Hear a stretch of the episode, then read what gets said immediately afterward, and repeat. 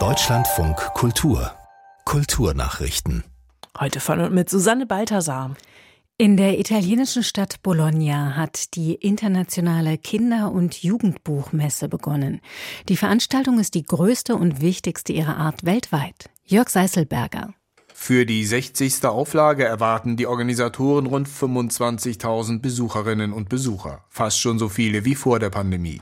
Verlagsmanagerinnen, Autoren, Rechtehänderinnen, Illustratoren.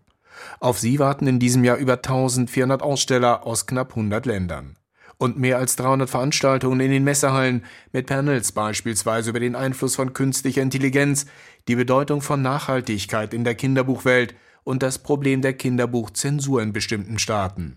All das wird bis zum 9. März auf der Kinderbuchmesse in Bologna diskutiert. Der Verkauf von Karten für die Salzburger Festspiele auf der Ticketplattform Viagogo war rechtswidrig. Das urteilte der oberste Gerichtshof in Wien in letzter Instanz. Die Schweizer Ticketbörse hatte Eintrittspreise zu überhöhten Preisen verkauft und dabei den falschen Eindruck erweckt, von den Festspielen autorisiert zu sein. In einem zweieinhalb Jahre dauernden Prozess versuchte Viagogo sich als schlichte Vermittlungsplattform darzustellen. Der oberste Gerichtshof Gerichtshof hat nun bestätigt, dass Viagogo für rechtsverletzende Inhalte und rechtswidrige Tätigkeiten haftbar ist.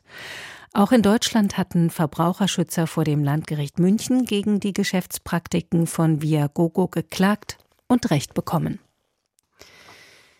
Das Ringen um eine Unabhängigkeit Schottlands droht die Vorbereitungen für die Krönung von Charles III. am 6. Mai zu belasten. Der sogenannte Krönungsstein solle nicht aus Schottland nach London gebracht werden, sagte Ash Regan, eine von drei Bewerberinnen um die Nachfolge der schottischen Regierungschefin Nicola Sturgeon. Der auch als Stein von Scone oder Schicksalsstein bekannte Sandsteinblock ist ein Symbol der schottischen Monarchie. Er wurde 1296 den Schotten genommen und in den Thron von König Edward I. in London eingebaut. Fortan wurde er in allen Krönungen verwendet. Erst 1996 wurde der Stein offiziell in die Burg von Edinburgh gebracht. Der amerikanische Architekt Raphael Vinuli ist tot. Wie sein Sohn mitteilte, starb er bereits am Donnerstag mit 78 Jahren in New York.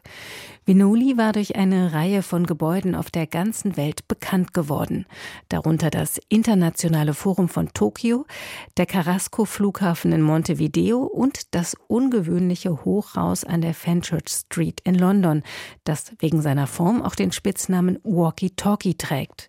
Der in Uruguay geborene Vinoli lebte und arbeitete seit Jahrzehnten in New York.